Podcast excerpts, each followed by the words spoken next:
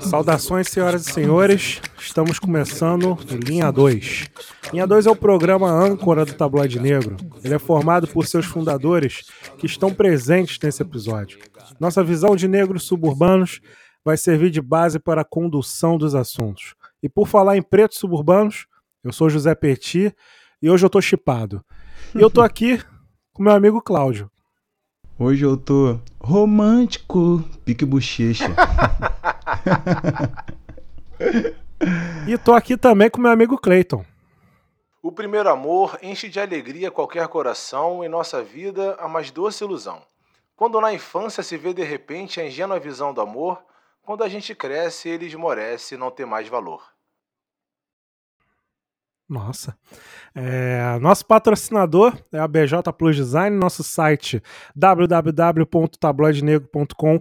Nossas redes sociais estão identificadas como arroba tabloidenegro. Temos o nosso grupo no Telegram e o nosso Apoia-se, apoia-se barra tabloide negro, onde você pode contribuir para o desenvolvimento da nossa mídia. O tema de hoje é Meu Primeiro Crush. E chamo meu amigo Clayton para uma breve introdução sobre o assunto.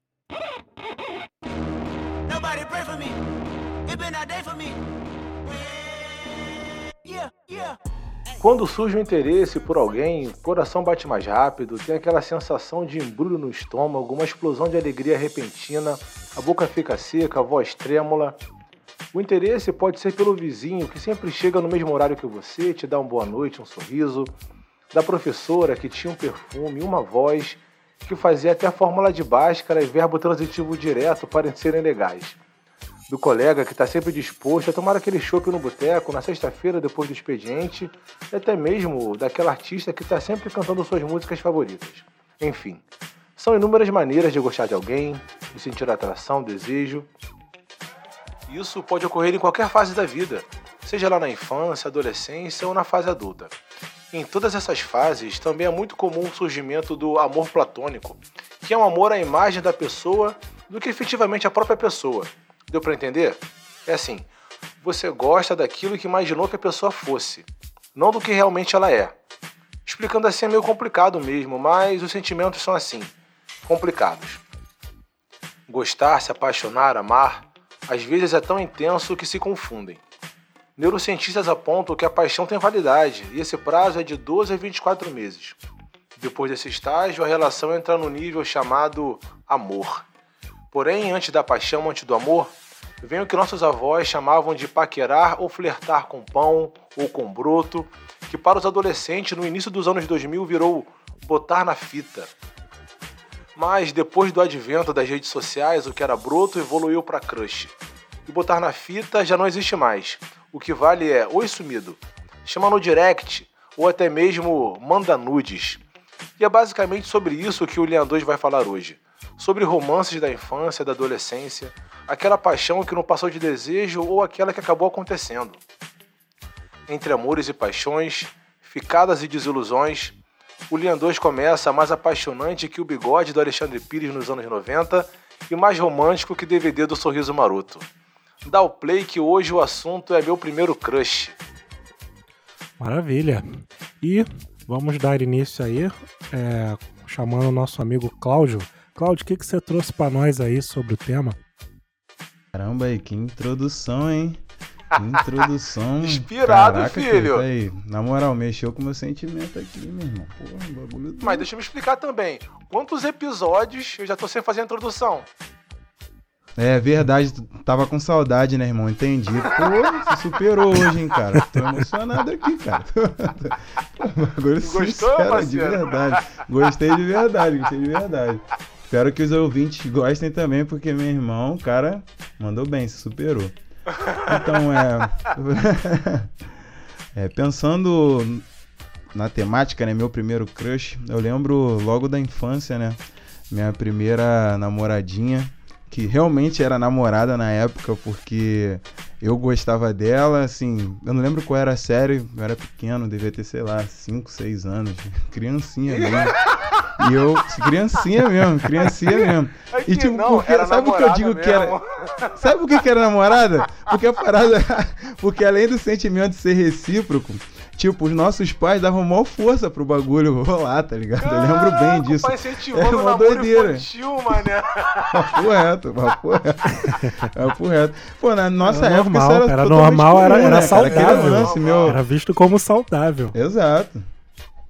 Com certeza, meu filho e tal, tá com a namoradinha, tá com. Isso, Pô, é tá verdade, gostando é. da menina, a menina gosta dele. Eu lembro que é, nós morávamos perto, né, um do outro. Então ela ia nas festinhas da minha casa, eu ia também nas festinhas da casa dela. E nossos, nossos pais incentivavam a parada, era um, era um lance, era uma vibe boa, era um lance legal. Eu lembro até o nome dela, menina negra também. É, o, o Cláudio de hoje se orgulha do Cláudio da infância, né? Tem orgulho, porque, pô, era uma menina, menina negra e tal, cabelinho cacheado na época, assumido. Não, aí eu não, não sei se também criança com esse lance de chapinha, eu acho que na época rolava, mas eu lembro que o cabelo dela era cache, é, crespo, né, no caso.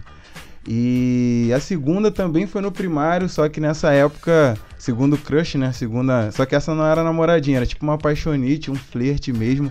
Tinham oito crianças assim no. Eu não lembro se era segunda ou terceira série.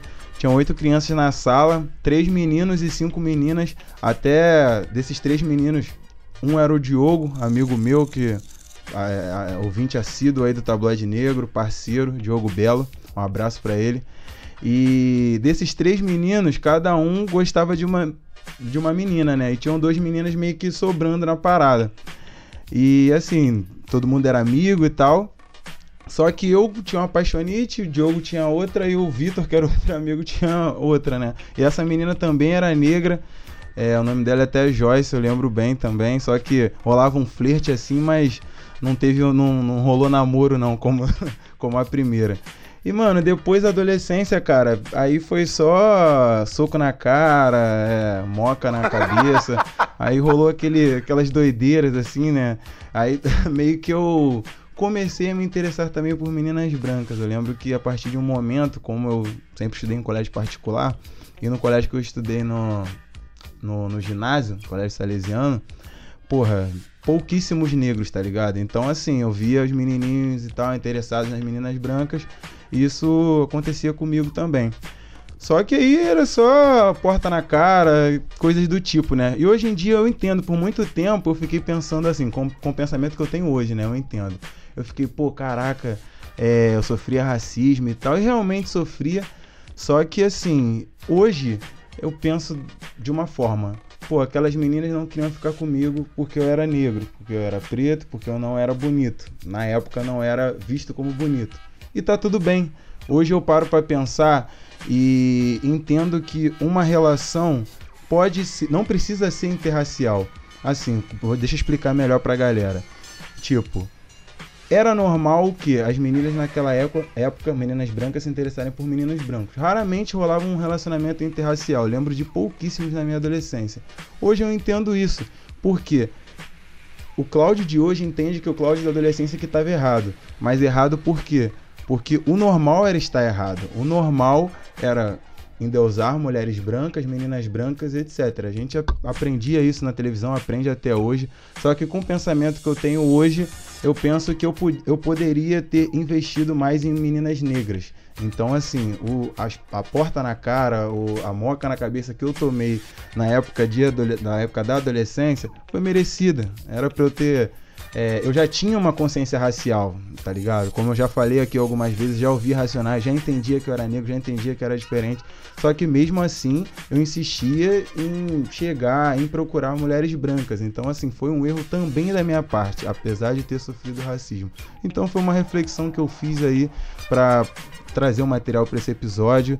E é basicamente okay. isso, galera. Linda história de amor. É... Vamos lá. Amor e sofrimento, né? Foi, foi um. Foi, eu voltei assim ao passado, né? Pra poder refletir um pouco sobre esse episódio, porque é, eu, eu, percebi que eu também errei. Eu sempre culpei as meninas brancas pelas atitudes. Mas não, eu também podia ter investido em mulheres negras. Tinham meninas negras no meu colégio. Não, não, era, não era uma, duas, três, não. Eram poucas. Mas eu podia ter investido. Eu assistia as meninas sozinhas lá e não fazia nada, tá ligado? É uma autocrítica também, Nossa, né? Que lindo esse, lá, essa reflexão. É, concordo com você. também vivenciei isso porque eu também estudei numa escola é, particular. E lá eu era. Assim, lá eu eu posso dizer assim. Falar que não sofreu racismo é complicado, né? Mas é, eu não tenho lembranças ruins é, com relação a racismo lá naquela escola. O que eu, eu lá eu era, era assim visto como se fosse para considerar racismo, então lá eu era visto como exótico, digamos, o, rapaz da beleza exótica, entendeu? Então lá eu era bonito, Sim, né, sim. considerado bonito. E mas assim, eu acho que o, o principal é que era lance ser legal, né? Por ser legal, brincalhão, comunicativo, isso acabava Seu É. engraçadão. é, essa parada aí. E como o Cláudio, minhas é, primeiras experiências também foram com mulheres brancas por causa dessa, dessa situação aí, né? Que a, a maioria Não, das. As primeiras foram com meninas negras, na adolescência que. Ah, tá, tipo, foi mal, cara. Eu pensei que você foi mal. Confundi. Não, de boa, de boa. É, não, meu- lá, lá os primeiros casos, assim, os primeiros. É, primeiras paqueras, primeiros flertes, né, foram com mulheres brancas, garotas brancas, né, porque era o que tinha ali, né, tinham pouquíssimas negras, assim, e eu lembro, agora voltando mais assim, como o Claudio fez, né, e lá na, quase na infância, né, eu lembro do, eu, eu estudava na escola do bairro e o engraçado, cara, é que tipo assim, nessa época eu me apaixonava como qualquer criança, né, por, por alguém assim. E só que nessa época eu não lembro de estar, digamos assim, a- ah, tinha aquela garota que era a mais bonita da sala, mas todo mundo achava. Então não, não posso dizer que era uma paixão, né? Era tipo assim, a mina é gata, todo mundo acha e tranquilo. Eu vivia de boa. Meu negócio era brincar, jogar bola, fez- contar os dias pro dia da piscina, que eu acho que era quinta-feira, né? E aí eu lembro, cara, que rolava. Vocês falaram desse lance aí de dos pais incentivar, namoradinho, não sei o quê. E, e até hoje, né? Até hoje tem o, o dia dos namorados na, na escola, né? E aí a professora fica ali botando pilha pra você escrever uma cartinha pra quem você gosta, né? E eu, tipo assim, eu queria brincar, cara. Eu não tava nem aí pra aquele bagulho, entendeu? E eu lembro que, tipo assim, a professora mandou escrever. Aí, tipo, eu, eu Tipo assim, eu queria brincar, tá ligado? Não tava nem aí pra isso, cara.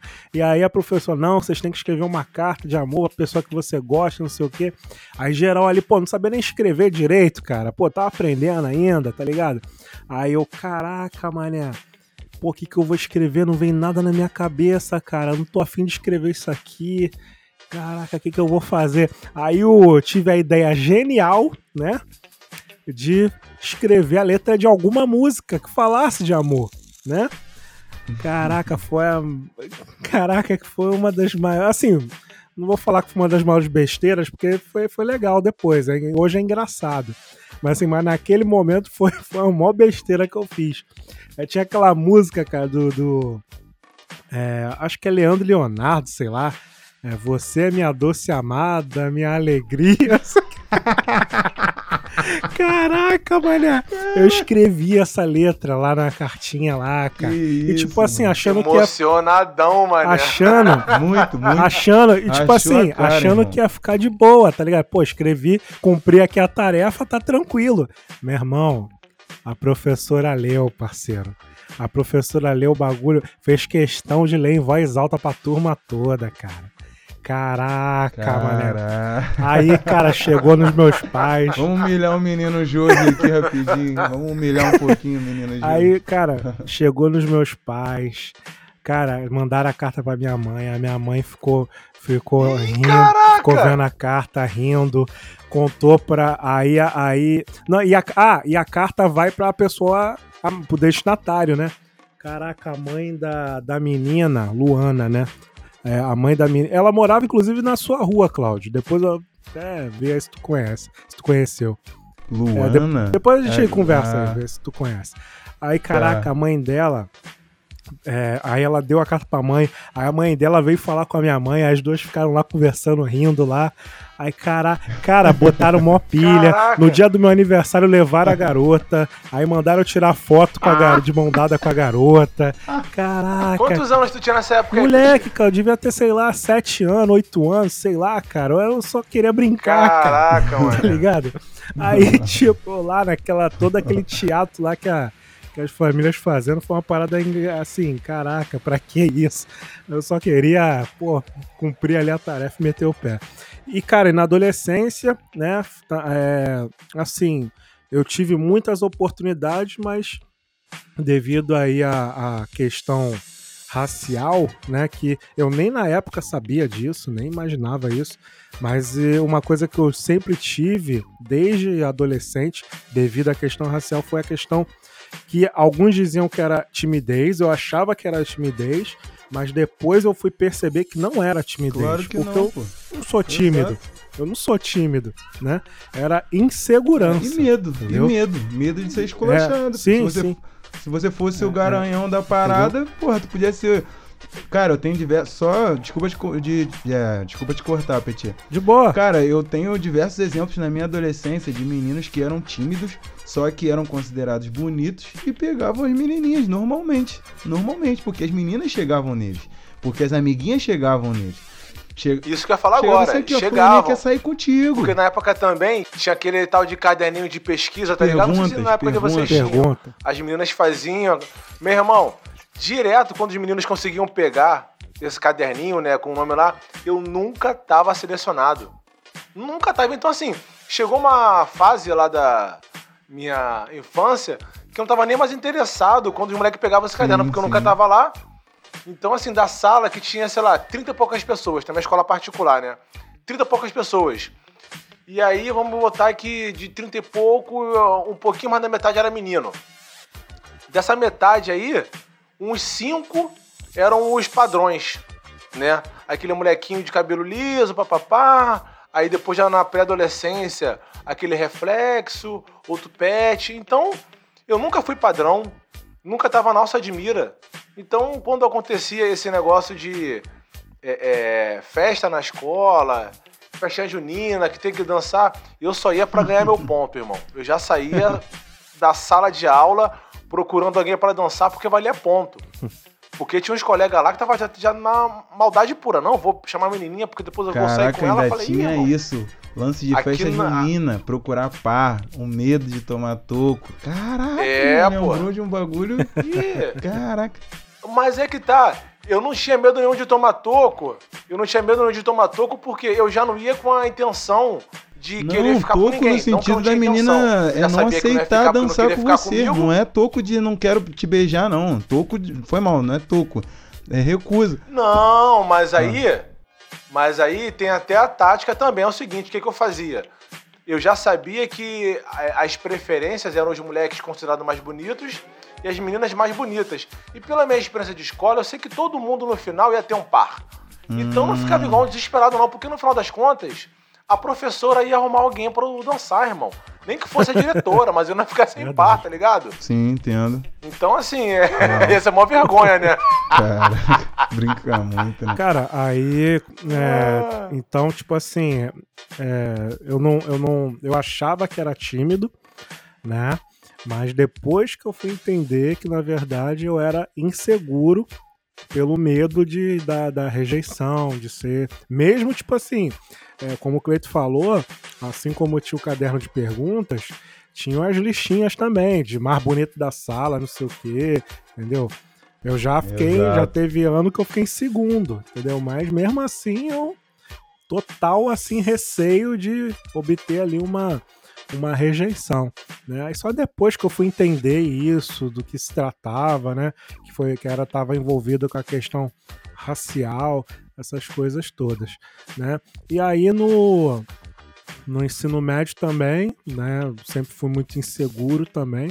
Só depois, cara, que eu tive ali o, o despertar, é, despertar social, né? E ali racial, que aí eu fui começar a ser mais solto, né? A me, me abrir mais, me expressar mais. Sempre tive essa insegurança. Então, com relação a isso aí, isso aí que o Claudio falou. E você, Cleito, qual é a sua consideração sobre o relato do Cláudio. É, o meu comentário sobre o áudio do, do Cláudio aí é sobre essa percepção que a gente tem de hoje em dia para o passado. A gente vai tecer várias críticas, né? Óbvio, a gente já está com uma cabeça diferente. Mas naquela época, irmão, a gente está só seguindo o fluxo. Tá só seguindo ali o que tem que ser feito mesmo. Então, questão de relacionamento interracial, se vai gostar de mim ou não, meu irmão, tava. Era. É, botar aí final dos anos 90 para início dos anos 2000. Esse tipo de discussão não tinha em casa, não tinha na mídia, não tinha lugar nenhum praticamente. Então a gente tinha, sim, as rejeições, tinha o medo de tomar toco, tinha as inseguranças que o Pete acabou de falar. Eu acho super normal, cara, você numa escola particular, criança, rodeado por meninas brancas, junto com seus colegas também, dividir o pensamento que elas são o padrão. Até mesmo porque na minha escola, além das meninas brancas serem o padrão, as poucas meninas negras que tinham ainda eram apelidadas. Com certeza. Entendeu? Meninas e os meninos. Ainda eram né? alvos de piadas. Meninas. Não, mas aí é que tá. É, a parte boa ou ruim, sei lá, hoje em dia, é, é, fazendo essa análise, né? Eu sempre fui muito moleque, sempre fui muito brincalhão, muito divertido. Então, eu tava sempre no bonde da galera que ficava zoando. Então, você quando sim, faz parte sim. desse bonde, geralmente você não é o alvo, né? Então, quando tinham as piadas, né, voltadas para as meninas negras, infelizmente também eu era um dos que contribuía para fazer piadinha também. Então, assim, eu fazia piada com as meninas negras, é, tava desejando as menininhas brancas, que no final das contas não ficava com ninguém. Tanto que na minha escola, até a minha oitava série, na escola mesmo, eu não fiquei com ninguém. Sim. Pedia, como, como até falei no início da, aqui do episódio na introdução, né? O lance de botar na fita que tava na moda. Aí tinha uma amiga que falou que, que a colega dela tava afim de mim. Eu falei, pô, então já é, tá afim de mim então, pô, menina bonita, pá, só desenrolar. Aí quando eu falava que queria, a menina, não, pô, não quero mais não. Parecia que era só pra instigar mesmo, só pra ver se realmente Sim. ela tava sendo desejado ou algo do tipo. Aí eu tomei uns dois tocos pra nunca mais, irmão. Nunca mais. Falei, pô, vou ficar tomando toco de graça? porra é essa? Hum. E aí na escola eu não me adiantei, mas felizmente no meu bairro a situação era diferente, que depois eu vou até comentar um pouco mais aí. Mas em relação à escola, até minha oitava série, realmente, eu não fui interesse de ninguém, irmão. De ninguém na minha escola. Ok. Tá bom. É isso. É, Fala aí, Cláudio, pode falar, cara. Foi mal, Petit. Só, só, pra, é, só pra finalizar, o meu, o meu ponto até, eu trouxe essa parte da adolescência porque hoje eu entendo a galera branca da época. É isso que eu, isso que eu, que eu, que eu quis trazer assim para discussão e vocês entraram também é, no debate, porque eu vejo que tá tudo bem eles é, gostarem um do outro, se relacionarem entre eles. Hoje que eu consigo fazer isso, hoje que eu tenho, vamos dizer assim, uma rede de apoio 98% do, das minhas amizades, assim, digo quem anda comigo mesmo. Óbvio que eu tenho amigos brancos também, claro, são meus parceiros aí, amigas também, irmãs. É, de coração assim, mas a galera que anda comigo, que vive e convive comigo, são pessoas negras, 95, 98%. Eu ando, converso, me relaciono, minha namorada é negra, a minha convivência toda é entre pessoas negras. Então, eu entendo os brancos da época, tá ligado? É, é, a minha autocrítica e reflexão é essa. É óbvio que a gente tá, estava cercado né, por pessoas brancas. É claro, sofremos racismo, isso não tem discussão. Só que, como eu falei, o relacionamento interracial ele não é obrigatório. Assim, é totalmente comum, é válido, não estou discutindo isso, não sou contra isso. Jamais, gente, não, não me entendam de uma forma errada. Só que assim, ele não é obrigatório. A menina branca não era obrigada a ficar com o cara negro, entendeu? Era, eu acho de boa, hoje em dia eu entendo, eu acho de boa ela achar o cara lourinho bonito. Hoje, como eu olho uma mulher negra e acho bonita, eu olho minha namorada, acho muito bonita, olho minhas tias, olho minhas primas, e acho muito pessoas muito bonitas. Coisa, uma coisa que quando eu era adolescente eu, sei lá, achava também, a galera da minha família, beleza, ok, mas quando eu via na rua eu não, não viajava assim, olhava, caraca, aquela menina negra. Tinham meninas negras bonitas na minha, na minha escola, tá ligado? E eu olhava, beleza, ok, achava bonita e tal, mas eu cobiçava a menininha branca. Então, assim, vamos lá, quem tá errado? O cara que renegou a própria raça, que a realidade é essa, renegou até certo ponto. Renegou, eu digo, não de, não de maldade, né? Não de uma forma maldosa, mas é, indiretamente acabou renegando, porque ia, remava junto com a maré, né? Ia com o bonde, vamos dizer, entre aspas, dos branquelos, né? Dos branquinhos, com todo respeito. Então, assim, é uma autocrítica que eu faço. Tipo, será que eu merecia aquilo? Ou porque eu também fiz, tá ligado? Eu já cheguei a dar toco em menina negra, tá ligado? Não por. Aí eu não sei se era porque ela era negra, porque ela não era padrão, porque eu fiquei com vergonha. Não sei, tá ligado? É um ponto que eu fico assim, ué. Será que eu fiz certo? Eu fiz realmente porque eu não achava ela atraente ou porque os meus amiguinhos brancos iam me zoar, iam brincar comigo? Brincar não, né? Iam me esculachar, me zoar. Então é, é isso, é só um, uma reflexão que eu acho que outras pessoas negras, quando ouvirem esse relato, vão, vão fazer também. Ok. Bem, o que, que eu trouxe aqui? Continuando esse assunto aí do, dos brancos, é, eu trouxe um material antigo até, eu acho que ele é de 2011, sei lá, deixa eu até dar uma olhada aqui. É, é de 2013, antigão. E é sobre um termo que usaram aqui, que é o tal Síndrome de Cirilo, né? E, e aí vem o outro que é a solidão da mulher negra, que até hoje é bastante considerado, utilizado, né? E eu acredito, né? Acredito, vivencio, é, vivencio no sentido de observar, né? Existe mesmo, é. cara, isso? Existe? Tem certeza, Pete? Ah, Brincadeira, tem gente que nega, óbvio né? Que... Aí... É, Existe... ah, tá. não, assim, não, abs... eu nem... acho meio absurdo negar, eu acho E eu não absurdo, tô mas... nem, tipo assim, eu não tô nem criticando, fazendo deboche. Eu, eu sei que existem grupos no, no, movimento negro que não consideram a solidão hum. da, da mulher negra, entendeu? Aí é, eles consideram outra coisa, mas aí eu acho que nem cabe agora não ficar cabe, falando sobre isso. Mas assim, o, com relação à síndrome de Cirilo, né? É só lembrar do personagem, né? Ele tá sempre ali se humilhando, né, para conseguir a branquinha, a branquinha sempre esculachando ele, né, sempre maltratando ele. E eu acho que na nossa época rolou muito disso, né? Rolou muito dessa de ser um Cirilo nesse nesse ambiente aí Perfeito. de pessoas brancas, né? Eu mesmo é, durante muito tempo já já fui, não cheguei a ser esculachado como o personagem era, mas no sentido de me humilhar, né? De ficar ali focando naquela mulher branca, focando na mulher branca, esquecendo as mulheres ao redor, né?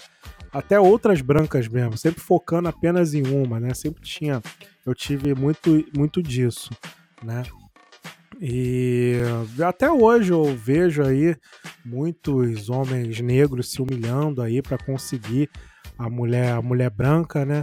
E aí subir na, na, na suposta pirâmide do, da opressão, né? Para conseguir ali a sua uma, uma aceitação, uma aceitação, né, irmão? Né? E aí eu digo isso como eu, aí tem duas opções, né? Que é ou a pessoa faz isso porque não tá ligada ainda, ou a pessoa tá ligada no, nas regras todas, no esquema todo, e mesmo assim ele quer ele quer essa aceitação, né? Então Fica aí a critério de cada um tomar suas decisões. E com relação à solidão da mulher negra, eu acredito muito nesse nessa realidade, acredito muito nisso, né? Vejo, vivenciei muitas mulheres negras aí que eu tenho uma amiga que até hoje, né, eu tenho 36, ela deve ter 30 e alguma coisa, 34, e nunca teve um namorado, entendeu?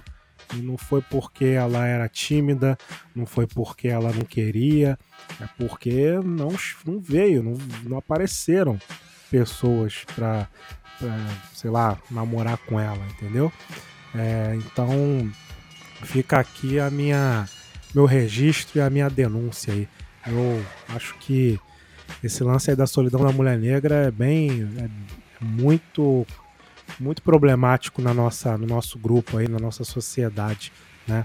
E aí temos vários casos aí, né? Várias situações aí de, de mulheres solteiras aí, mulheres sozinhas, né? Mulheres negras aí que pô, não conseguem encontrar um companheiro, ou quando conseguem, é, tem problemas no sentido de ser agredida ou alguma coisa do tipo.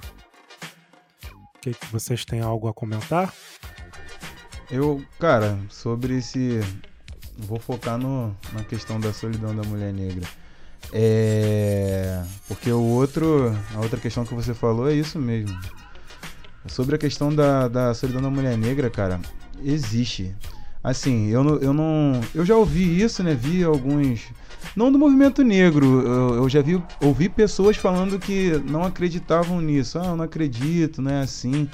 Então, eu acho que são dois pontos a solidão da mulher negra existe, você já deu alguns exemplos, eu posso dar exemplo aqui da minha família, assim, de, de mulheres que. Aí tem aquele lance, né? Algumas não quiseram, outras não tiveram realmente oportunidade, como você falou. Queriam arrumar um companheiro e, e passaram por diversas. É, diversas armadilhas aí, né, com o tempo, tanto a questão da rejeição, que eu acho que, é, que foi a principal, e a questão da, da humilhação também, de ser trocada, e por aí vai, entendeu? A questão da agressão nem vou entrar tanto nesse mérito, mas a questão de ser trocado e tal por uma mulher branca e por aí vai. É, o meu ponto é que, assim, eu acho que não, não, não vou dizer que não dá para discutir que tudo a gente pode discutir, só que assim, são fatos, né, cara? Eu, a única coisa que eu não aceito, assim, que eu tenho divergência é a mulher negra, assim como o homem negro, mas aí eu vou entrar pela questão da solidão da mulher negra é, chegar e falar que está se relacionando com um cara branco porque homens negros é, não se interessaram por ela.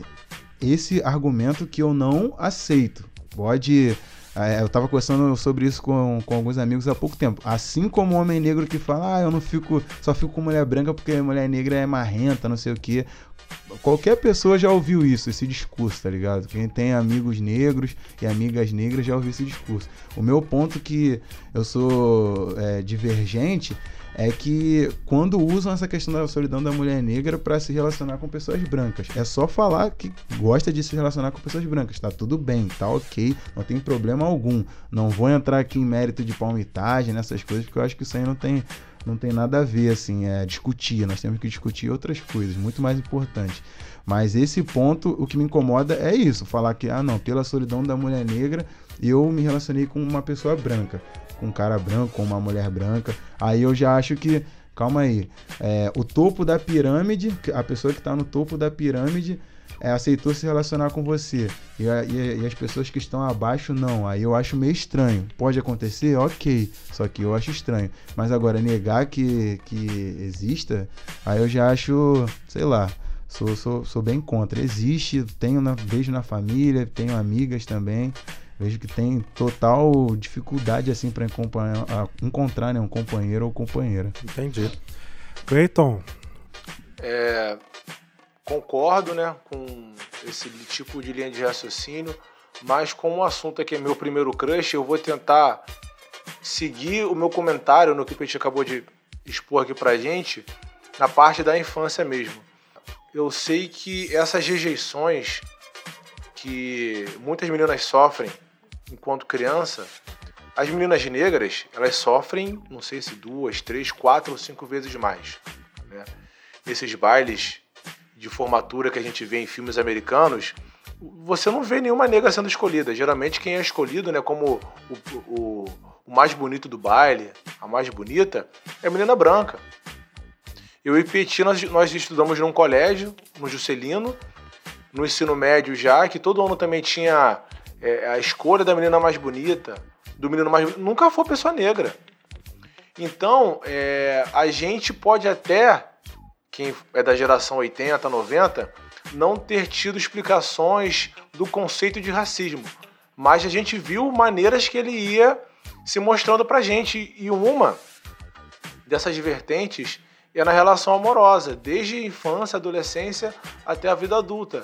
Se hoje, né, com esses exemplos que o Cláudio deu, da família dele, eu também devo ter na minha família, que eu não parei para pensar muito nisso, da colega do Petit e outras várias mulheres negras que não tiveram um relacionamento sério, será que elas não, nunca tiveram o primeiro crush? Com certeza tiveram. Mas esse crush que elas tiveram, que não era platônico, né, que não estava na televisão, era alguém de carne e osso ali pertinho dela, para eles, essas mulheres nunca estavam à altura para se ter um relacionamento, né? Talvez na festinha de escola era para dar um beijinho aqui escondido, mas não podia ficar andando de mão dada. Talvez seria para falar que ela é bonita, mas não na frente dos colegas. Então isso aí tudo, obviamente, é, não começa na adolescência ou na vida adulta, começa na infância, né?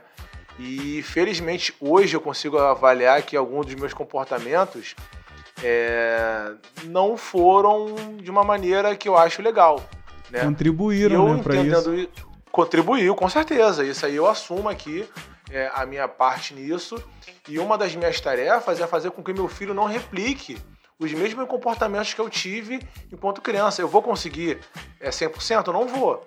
Mas pelo menos ele já vai ter alguém ali, a mãe dele também, e eu pesando na consciência dele, falando algumas coisas das quais eu não fui instruído quando era criança. E, e assim, eu presenciei, cara, cenas muito humilhantes. Felizmente, essas cenas humilhantes, no meu ponto de vista, né? Eu não participei, que eu achei muito pesado, mas umas brincadeirinhas que também eram pesadas, mas que eu julgava que não eram tão assim, eu acabava fazendo parte. Né? Mas é, a solidão da mulher negra na fase adulta, ela é um reflexo desde, desde a infância. Com certeza. Eu acho que na fase adulta que a gente consegue ver, assim, realmente, né? Pô, pensa nos seus amigos brancos aí, quantas tias, quantas pessoas, assim, que são solteiras na família. Aí você. Aí eu digo no meu caso, e vejo casos de amigos também. E pessoas que eu conheci na vida, é, durante a vida, né? Aí você vê, às vezes, uma mulher negra de 40, 50 anos que não conseguiu formar. Aí conseguir é meio relativo, né? A gente não sabe se a pessoa é, realmente quis, né?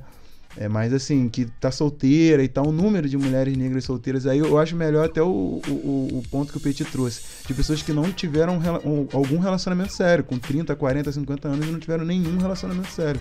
Aí que, que tá o ponto para mim. Esse é o, o, lance de estar solteira não é o problema, porque a gente não sabe é, o motivo, mas o, o ponto é não, não ter tido nenhum relacionamento durante a vida. Isso que é pesado. Verdade. Cleiton, o que, que você trouxe aí para nós? Vamos lá. Cara, eu fazendo esse resgate aqui de memória, eu relembrei aqui que eu era uma criança muito emocionada, né, cara? Eu era uma criança emocionadíssima. Só, só quando era criança? só quando era criança. Tá brincando aí, Petit. Não, porra, Emoção obrigado, é teu sobrenome, meu amigo. Não, emocionado amorosamente, entendeu, cara? Ah. De, de, despertar interesse pelo sexo feminino, Sim, não sei o quê. Entendo. Isso por quê? há muito tempo atrás, o meu filme predileto era aquele Meu Primeiro Amor. E eu era apaixonado naquela personagem, aquela Veida, que era colega do Thomas, que era interpretado pelo Macaulay Culkin, tá ligado? É a menina que ele beija, ou não? Sim. Isso, ah, é, tá, pô. O primeiro beijo dele é, é pô. pô. Caraca, Claudio, só tem, só tem dois brancos na, na, na, de protagonista no filme. Eu engraçado ele, Aí tu tá perguntando que uma alguém dele. Eu fiquei assim, pô, a Veida não é. É porque ele, não, ele isso, gosta tanto do filme, lembra do nome e tal. Ele fala personagem, pô. É, desculpa, isso, mano. Isso é, pô. A é, Veida. Decorou a fala, é. decorou a fala. Amiguinho, Era a Veida, aquela personagem quando, é, quando o menino morreu, ele passou mal os Meu irmão, o filme era tristão, cara. O pior, maluco, tipo assim, o maluco é morreu mesmo, picado tristão, por abelha, cara. Tristão mesmo, tristão, mano. Aí depois, passou um tempinho, eu passei a curtir Tiquititas. Aí fiquei encantado pela Pata, achava a Pata, porra, mó gatinha. E já na vida real, saindo agora de televisão, o filme indo pra vida real, eu vou contar aqui dois lances que aconteceram comigo. E um, o Petit, talvez ele pode. Antes de contar, tô até rindo já, cara. Antes de contar o primeiro lance, ele pode até talvez me ajudar a refrescar aqui a memória. O primeiro lance é a história do meu primeiro beijo. Ai, meu Deus. É, meu irmão, eu, eu não lembro se eu tava com 10 anos de idade, mas era algo próximo disso. E, e aí, cara, tinha uma menina que ela era meio pra frente, né? Tinha uma menina um pouquinho mais pra frente. Lá na nossa rua. E a gente, pô, era moleque, criança, brincando de bola, de pique-esconde, pique-bandeira, não sei o quê. E ela, de alguma maneira, já tava dando meio que indícios que queria me dar um beijo. E eu nem aí para isso, cara. Eu queria jogar bola, queria ficar brincando na rua, não tava nem aí. Teve uma, teve uma festa na casa de, dos nossos amigos que tava rolando aquele lance de salada mista, né? E aí, quando eu tava brincando também assim na roda, nunca participei dessa brincadeira. dela... Nunca, nunca consegui beijar Não. a menininha com essa brincadeira. Já ficava até bolado, porque, pô, ninguém vai querer me beijar, não sei o quê. Só trauma, esse episódio é só trauma, mano. Fala aí. Vários gatilhos, né, irmão? Uh, só trauma. Ai, é. O meu era o contrário. O meu era o contrário. Caraca, eu vou ter que beijar. mesmo. É, é, é, não. Tipo, é que assim, é, a- o, meu, o meu pensamento era basicamente do Petit. Eu falei, caraca, eu não quero brincar disso não, cara. Mas, mas geral botando uma pilha pra eu participar. E ela, quando, assim, caiu na vez dela, ela combinou com algumas pessoas que estavam lá pra quando caísse, assim, o chinelo, sei lá, a garrafa virasse pra mim, pra avisar. Entendeu? Aí, tipo assim, caiu da, da vez dela pra mim, as amigas dela, as pessoas lá avisaram que era eu, ela falou, pô, salada mista. Aí me deu um beijo, um estalinho. E eu fiquei sem gração. Eu falei, caraca, meu irmão. E a galera começou a gastar. E aí? Porra, deu um beijo, não sei o quê. Eu falei, caraca, meu irmão. Aí, beleza. Aí passou a festa, não sei o quê, refrigerante, pá, salgadinho. Aí uns dois dias depois, que foi o pior, a gente tava na rua jogando bola, geral jogando bola. E aí, a galera, meu irmão, eu tava já quase que botando um pouquinho, naquela época, só um adendozinho. Eu chorava por tudo naquela época, né, Petit? Era mó chorão. Tudo que fazia eu chorava, cara. É, verdade. Tudo que fazia eu chorava, não sei porquê. E aí eu tava já quase chorando que, pô, a galera, porra, perdeu o BV, não sei o quê, perdeu o BV, perdeu o BV. Planadão, tio, aí um dos sabia. malucos, ex, porra, geral sabia. E aí tinha um maluco que, pô, era um pouquinho mais pra frente também, né? Quando viu que essa menina passou pelo futebol, ele reforçou, falou assim, ai, Cleito, perdeu o BV. Aí eu fiquei mais sem graça ainda, porque a menina, né, presenciou. Sabe o que ela me falou, Cláudia? Ela falou assim, ó, perdeu o BV nada, aquilo só foi um selinho. Meu irmão, Cara, a galera foi a loucura, meu irmão. Caraca, só foi um selinho, não sei o que. Eu falei, pô, mó vergonha. Eu tava já tão puto, querendo chorar, fui pra casa, meu irmão. Fui pra casa bolado, boladão. Falei, pô, meu irmão, mó né? vergonha, cara. Aí, vamos lá, que a história ainda, ainda continua. E depois, é... Pra tu ver como é que são as coisas. é, Isso aconteceu, eu nem lembro disso aí. cara. é porque marcou a vida do cara, né? Não a sua. É... É. Não, eu lembro dela ter beijado o Clayton, mas não, não sabia que era tipo E a assim. menina era branca ah, ou negra? Foi tão Branca, Ah, branca. tá. branca, Branca. mas mas ela era muito ela era muito para frente como o Cleiton falou. pra frente. é. E assim como o Cleiton, ela também beijou outros Sim. na, na, na Hum. brincadeira. Entendeu? E é- Então, aí por isso que assim, eu banalizei e o Cleiton Entendi, valorizou, entendi. entendeu? É, porque foi meu primeiro estalinho foi ali também, né, irmão? Sim, sim. É, eu não sabia, pô. Não sabia. Obrigado, pô. Aí depois de uns dias, rolou uma outra festa, que lá na nossa rua era festa direto, né? Rolou uma outra festa e ela, tipo assim, ela meteu na cabeça que queria tirar meu bebê de qualquer maneira, meu irmão. E ela falou assim pras amigas, olha só, pede pro Cleito me encontrar ali naquela rua, né, naquela rua, é, na casa da vizinha, fulana de tal, ali na frente o, o portão, não sei o quê. E aí, como não tinha ninguém, eu fui de boa, pô, não tinha ninguém pra ficar mexendo na porra do saco, né? Eu fui. Aí eu lembro que na frente do, do portão da vizinha tinha um carro. Aí quando eu cheguei lá no. atrás do carro, tava lá já me esperando. Eu não falei nada. Sei que ela me puxou, me deu um mó beijão colante, tá ligado? Na época era colante, beijo de língua, né? Aí me deu mó colantão. Eu falei, caralho, meu irmão, o que que tá acontecendo, cara? E ela me dando aquele beijão lá e quando, tipo, que assim. Aí quando acabou o beijo, ela falou assim: pronto, agora você não é mais bebê. E foi embora, meteu o pé. Eu falei, Cara, só fez o serviço, parceiro. Só fez o serviço Isso, inteiro. mané. Te adiantou ainda, Aí eu falei, ca- pô, muito? Não, porque se dependesse de mim, meu irmão, ia ficar bebê até de 38 anos de idade. Até ontem. Até ontem. Caraca, aí a outra, essa aí foi na minha infância, né? Aí a outra, eu já tava já um pouquinho mais adolescente, né? Pô, perdeu o bebê de novo? Como Não, assim? não, é uma outra história, pô. Tô zoando, tô zoando, tô zoando. Tava já com sei lá, meus 13 anos, 12 anos, acho que uns 13 anos. Na casa das minhas tias em Resende, sempre passava as férias lá. E ali era um ponto de encontro, né? Eu morava no Rio, ia pra Resende. Tinha umas primas também que moravam em São José dos Campos, interior de São Paulo. Iam pra Resende. Então eu ficava aquela primaiada toda ali brincando nas férias. E uma das férias, uma das minhas primas levou uma amiga. Né? Mas, pô, eu tava ali meio pré-adolescente, um outro adendo. É importante lembrar também aqui que o pré-adolescente, ali do anos 2000 mais ou menos, é bem diferente do pré-adolescente de hoje em dia, irmão. A mentalidade é diferente. A gente queria soltar pipa, jogar bola, nada de querer ficar beijando na boca, de- não tinha muito interesse nessa porra. Eu, pelo menos, não tava tão aficionado assim, não. Não sei vocês. Sim, sim. E aí eu tava na casa lá das minhas tias, não sei o que, e faltando assim uns dois dias pra ela ir embora, eu também meter o pé pra casa, eu percebi que ela começou a me dar umas olhadas mais diferentes no ar. Eu falei, caramba, acho que tem um negócio aqui mais diferente. Quando foi no último dia, que ela tava se despedindo lá do pessoal, ela voltou pra pegar a mala, eu falei, pô, vou lá ver qual é. E aí troquei uma palavrinha com ela e pum, consegui dar um beijo nela. Eu falei, mas pô, logo no último dia, pô, a gente podia ter ficado. Não, é, mas foi assim no último dia, enfim. Ela foi pra São José dos Campos e eu fui pro Rio. E aí eu desenrolei com a minha prima pra pegar o telefone dela. Minha prima não queria dar, porque era amiga dela, mas aí no fim das contas eu insisti, insisti e me deu o telefone. Eu fiquei falando com ela por telefone assim, um mês e pouco.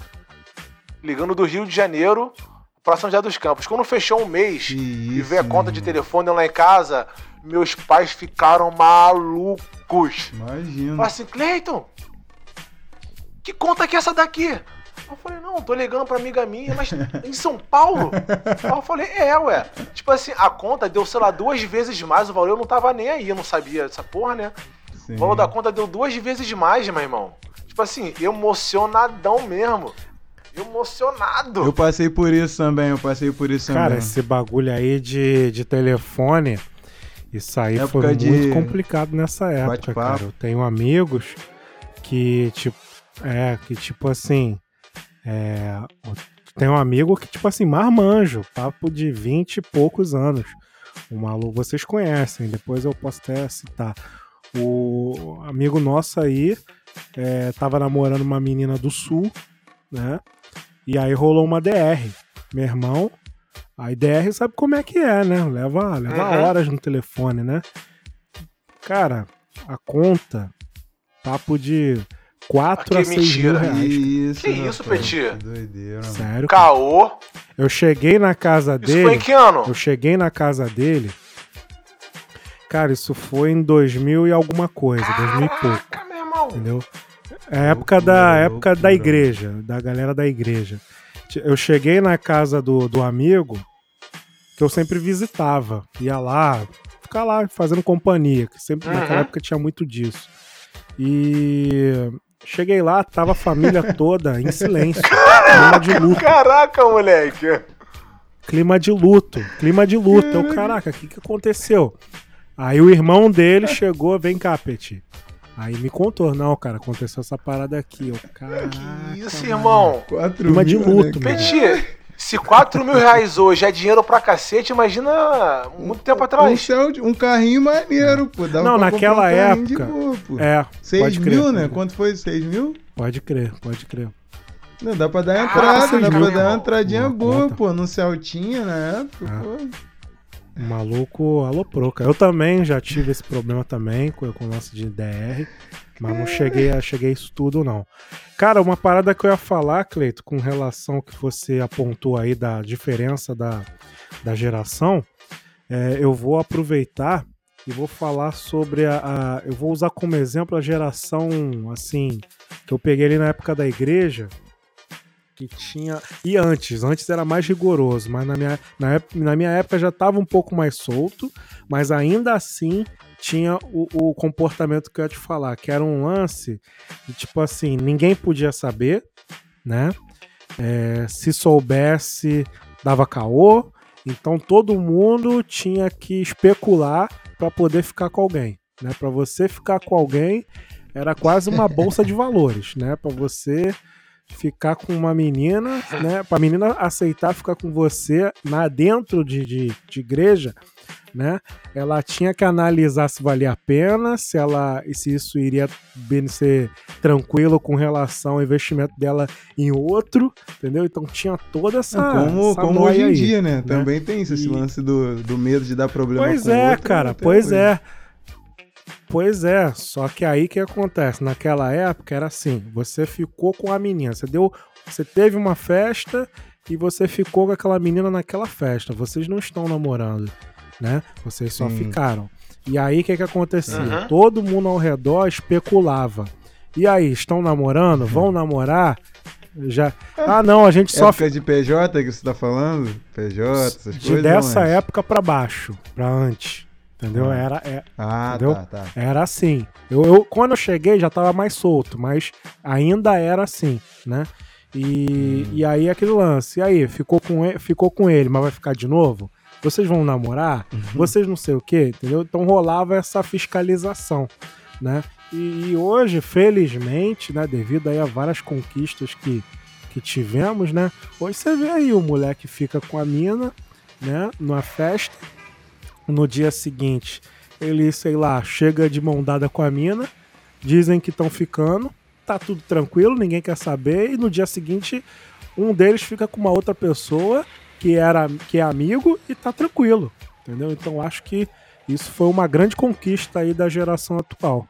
Eu, eu acho isso muito legal, muito evoluído digamos assim, essa, esse respeito às relações. Eu, eu, eu talvez esteja enganado, Pô, mas Peti, eu, eu, vou, tenho eu vou te falar isso. assim, é, eu o período que eu estava muito ativo na igreja é um pouquinho mais é, é, é anterior, né? Um pouquinho a você. Não, era a mesma época, Cleito. Era a mesma época. Se, se parar para analisar, era a mesma época. Eu só tava, eu só tava tipo assim, do, sei lá, quatro anos uh, mais velho que você, é. andando com outro grupo que tinha os mesmos comportamentos. É, porque é o seguinte... Só que seu grupo ainda era adolescente e o meu já estava em processo de se casar, digamos assim. Porque assim, é... pelo menos eu quando era adolescente, essa fiscalização, se existia realmente, nunca chegou aos meus ouvidos não, porque é, ao passo que eu não ficava com as meninas na escola porque ninguém se interessava por mim, na igreja já era diferente. Eu sempre fui muito lerdão. Sempre fui muito lerdão. Pra menina ficar comigo, ou pra ficar com a menina, tinha que botar uma placa assim, ó, porra, eu quero ficar com você. Porque se não fosse assim, eu não ia conseguir entender. Mas na igreja. confiança, mano. Você mesmo. É, cara. Isso. Eu é. acho que é mais isso. E aí, Mesmo na igreja sendo um ambiente mais tranquilo, isso, mais fácil. Isso, é. Mas foi na igreja. Mas foi na igreja que eu consegui é, ficar com algumas meninas, ou na igreja, ou no bairro, né? Que eu consegui, que estava ali no meu habitat natural, vamos dizer assim. Mas eu sempre fui muito lerdão para Sempre não, né? Até minha pré-adolescência ele foi muito lerdão para essa questão de querer ficar com alguém, de, por, de poder ficar. E também tem um agravante para mim, né, cara? É, eu sou gago, né? Hoje em dia, eu já consigo controlar muito mais, mas quando eu era adolescente, o Petit sabe disso. Meus colegas que conviveram comigo na infância, Sim. na adolescência, meu irmão, é um tormento para mim. E isso, felizmente, nunca me impediu de me aproximar de alguém, de demonstrar interesse, mas eu morria de vergonha. Primeiro, adolescente, não sabia o que falar, e quando ia falar, ainda gaguejava. Então, assim, é, é doideira, é, era um pânico. Bem, melhorou era, bastante. era um pânico, meu irmão. Assim. Zerou assim, praticamente. Né? É, assim, Dá para perceber que eu dou umas travadinhas aqui e acolá, mas se eu engatar que a terceira foi embora, eu consigo me comunicar muito bem e não tenho mais nenhum problema em relação a isso. Até porque também todo mundo dá umas engasgadas de vez em quando, dá umas gaguejadas. Mas uhum. na época, criança, né, o hormônio à flor da pele, mudança de voz, não sei o quê, também, né? insegurança. É, Talvez o que tenha me impedido de ficar frustrado em relação a tomar um toquinho ali, outro acolá, de não ser aceito, era porque eu sempre fui muito extrovertido. Então, quando alguém tentava me zoar da gagueira, eu já devolvia a zoação em uma outra parada. Então a galera ficava meio que assim, pô, não vou zoar muito o Cleiton não, porque se eu ficar zoando ele de alguma coisa, ele vai me zoar. Então a minha autodefesa era sempre a brincadeira. Mas é, é, esse fator da minha gagueira, ele meio que me deu uma segurada para não ir muito afoito, porque era uma. É, era um meu calcanhar de Aquiles, vamos dizer assim. Mas foi na igreja que eu consegui beijar algumas boquinhas ali, parceiro. Isso aí. Não, aí eu, eu tipo assim, uma, eu acho maneiro é isso, que eu, vi, eu vejo hoje as relações bem mais fluidas, né? Acho que é fluidas, bem mais tranquilas assim. Tô dizendo que acabaram-se os problemas, não, continuam, né? Mas hoje, Ó, pô, pra você ver como é que mudou realmente. Quando eu morava com meus pais ainda, já tem um tempinho, eu tava chegando do, eu tava chegando do trabalho, e aí eu passei numa pracinha, tinha os moleques no máximo, na boa, sem neurose, papo reto. O mais velho devia ter 12 anos de idade. Isso já tem tempo já. 12 anos de idade. E aí um guindou o outro pelo pescoço e falou que assim, porra aí, mó vacilão. A mina jogou na cara dele e ele não pegou. Eu falei, que isso, meu irmão? Eu falei, não, mas não pegou o quê? É. Não pegou o quê, cara? Resfriado? Isso aí já rolava na minha época até, mano. Isso Caraca, tão, meu tão... irmão. Eu falei, porra, Mas, cara. quantos anos você falou? Qual é Não, a idade o mais velho, o mais velho devia ter 12 anos. Devia ter 10, 11, 12 anos. Aí o maluco guindou ah, isso já rolava na minha época. Fecha na, fecha na groncha ali, gronco, sei lá. Já rolava essas Nossa. doideiras. Caraca, não pegou. Pois é, Cláudio. Pois é, Cláudio. Só que aí que tá. É. Uma de... coisa Deixou de Uma pegar. coisa é tipo assim, ah, não pegou, a mina deu mole para você, você não pegou. Né? Hoje você encontra muitas meninas dando a iniciativa, né? Fazendo a iniciativa. Coisa que eu acho que naquela época sim, era mais sim. difícil, entendeu? É. Não, concordo plenamente. Tô falando com essa questão que o Cleiton ah, falou, ah, sim, do menino sim, que ele viu há pouco tempo fazendo isso. Isso, isso já rolava na minha época. Aí, eu lembro que tem um amigo nosso mudou. lá na Groncha. A Groncha é sempre o, o, lugar que, que acontece as paradas, né? Aí um amigo nosso tava, tava lá na Groncha com a mina. E aí um outro amigo passou. Aí viu lá. Aí aquele bagulho que eu falei, né? Ninguém podia explanar nada, ninguém podia saber. Aí ele falou, ó, oh, não conta pra ninguém não, hein? Conta pra ninguém não. Porra, maluco. Aí o meu amigo ficou puto, né? Porra, meu irmão, tu tá, tu tá fumando maconha, tu tá usando crack, tu tá vendendo droga, entendeu? Por que, que tu tá aí? Pô, tu tá na, na praça aí, se relacionando com a garota, aí eu passo, entendeu? É. E, tipo assim, eu, eu, eu que tenho que ficar que... guardando segredo? Porra, entendeu? A parada totalmente sem sentido, cara, entendeu? Sim, sim. Pô, cara, aí é isso. É... Tro... É... Cleiton, você já trouxe aí teu material, já Cláudio já comentou, né? Então acho que tá tranquilo. Já. Então. Isso, isso. Cara, com relação à geração atual, cara, Agora adulto, né? Assim, vocês. O, o Cleiton já. O Cleiton é casado, então não, não, não tá podendo opinar muito, né? Mas. Tô fora do mercado já. Assim. pô, cara, um, é, uma coisa que eu, tipo assim. É, que eu agradeço muito hoje são as redes sociais, cara. A, a... Sim, adianta eterno. Adianta. Pô, cara, eterno, ainda mais eu, assim, que não gosto de sair, não gosto de de multidão, essas paradas, pô, meu irmão, foi uma, a melhor coisa que aconteceu para mim. Salvou tua vida. Salvou minha, salvou, salvou minha vida. vida. cara. Porque não precisa se deslocar até para desenrolar, só pra ir até a menina, né? É, claro, cara, aí tipo assim, muito, e hoje também o avanço aí, o feminismo, as questões feministas, mulheristas, né? É, vira e mexe, Isso. né? Vem vem alguma mulher chegando, entendeu? Aí já não tem aquela, aquela coisa de tem que ser o homem, essas coisas. Então, assim, sou muito grato é. aí às conquistas dos direitos civis e à internet. É, eu agradeço também, pensando agora na minha época de solteiro, verdade. É, é um adianto, cara. Instagram, Instagram, Facebook, tal do, dos stories, né? Sim. Que sim. o é Zuckerberg, sei lá, Zuckerberg inventou aí, pô, isso aí É, o tal do Tinder, né? Porra, Porque já é uma parada mais direcionada, né? Pô, cara. Cara, Tinder eu nunca usei, de, eu nunca usei na moral. Assim, eu, eu já tive, mas nunca cheguei a usar. Eu uso mesmo. até hoje. Meu lance era Muito mais. bom, cara. Muito bom, tenho nada que reclamar. ah, Boa, quer dizer, boa. quer dizer, eu tenho sérias críticas ao Tinder devido ao algoritmo que ele usa.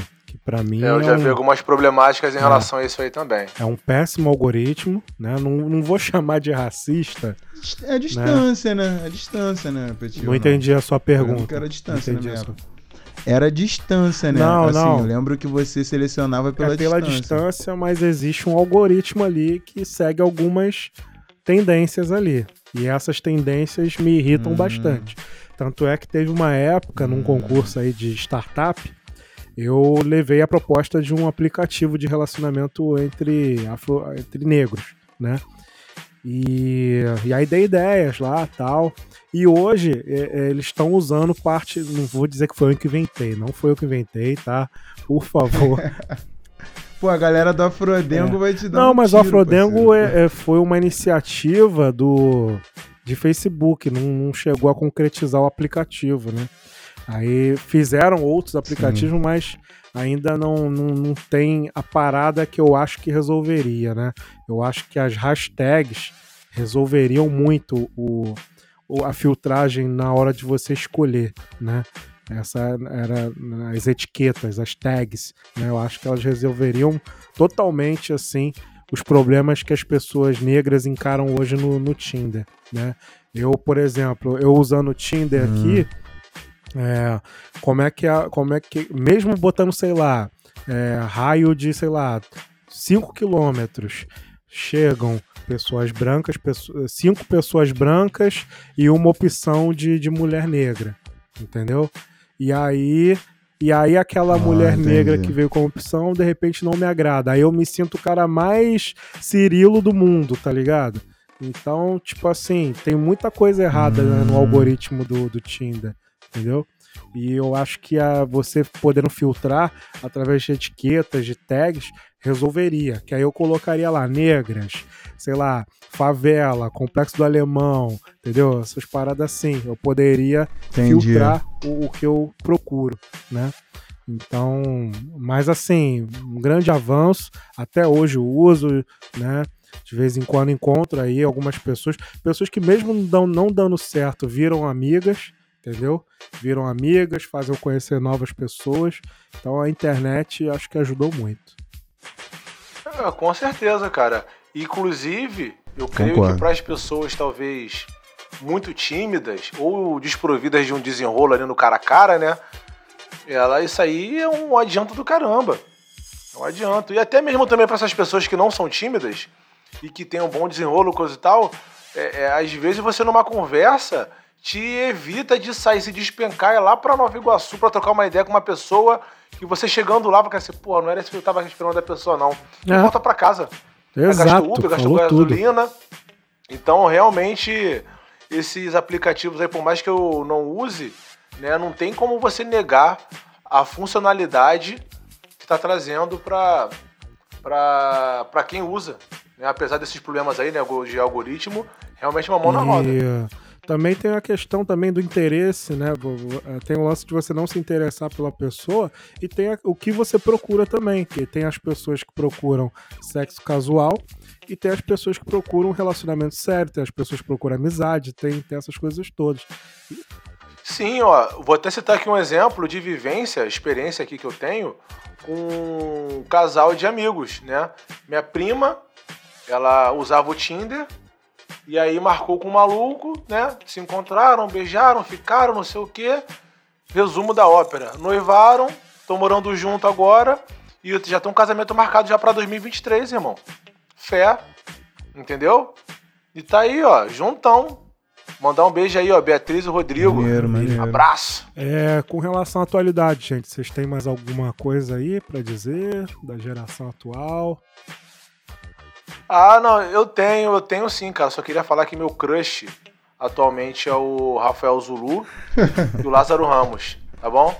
Boa, boa. Cara, esse lance de crush aí, é, crush é a pessoa que você gosta? É, cara, crush é aquela pessoa que você tem um, uma fé, Isso. um sentimento e um- uma, uma vontade de se relacionar. É, é, é, basicamente aquela parada que eu tava tentando explicar no início aqui do episódio, na introdução, do amor platônico. Você gosta da imagem da pessoa, não, não da pessoa em si. Porque se você um dia conhecer a pessoa, você pode até se decepcionar por ela, né? Então o crush é alguém que você idealiza, basicamente assim. Ok. Bem, gente, então acho que podemos encerrar por aqui. Lembrando aí a galera que as nossas redes sociais estão aí, identificadas como arroba tabloide negro. E temos também o nosso Telegram e nosso Apoia-se, apoia-se barra tabloide negro. Fica, eu vou deixar uma canção separada aí para esse momento, né? um clássico do rap, um clássico do, do um clássico do hip hop, do hip hop tracks, né? Uma coletânea de, de clipes que vieram com tudo nos anos 2000 e levantaram a autoestima do povo negro, fez a gente querer se vestir bem, fez a gente querer rever aí todo o racismo estrutural que a gente estava ali é, infiltrado. Valeu, gente. Até mais aí e até a próxima. Fé, fé, valeu. valeu. Galera. abraço.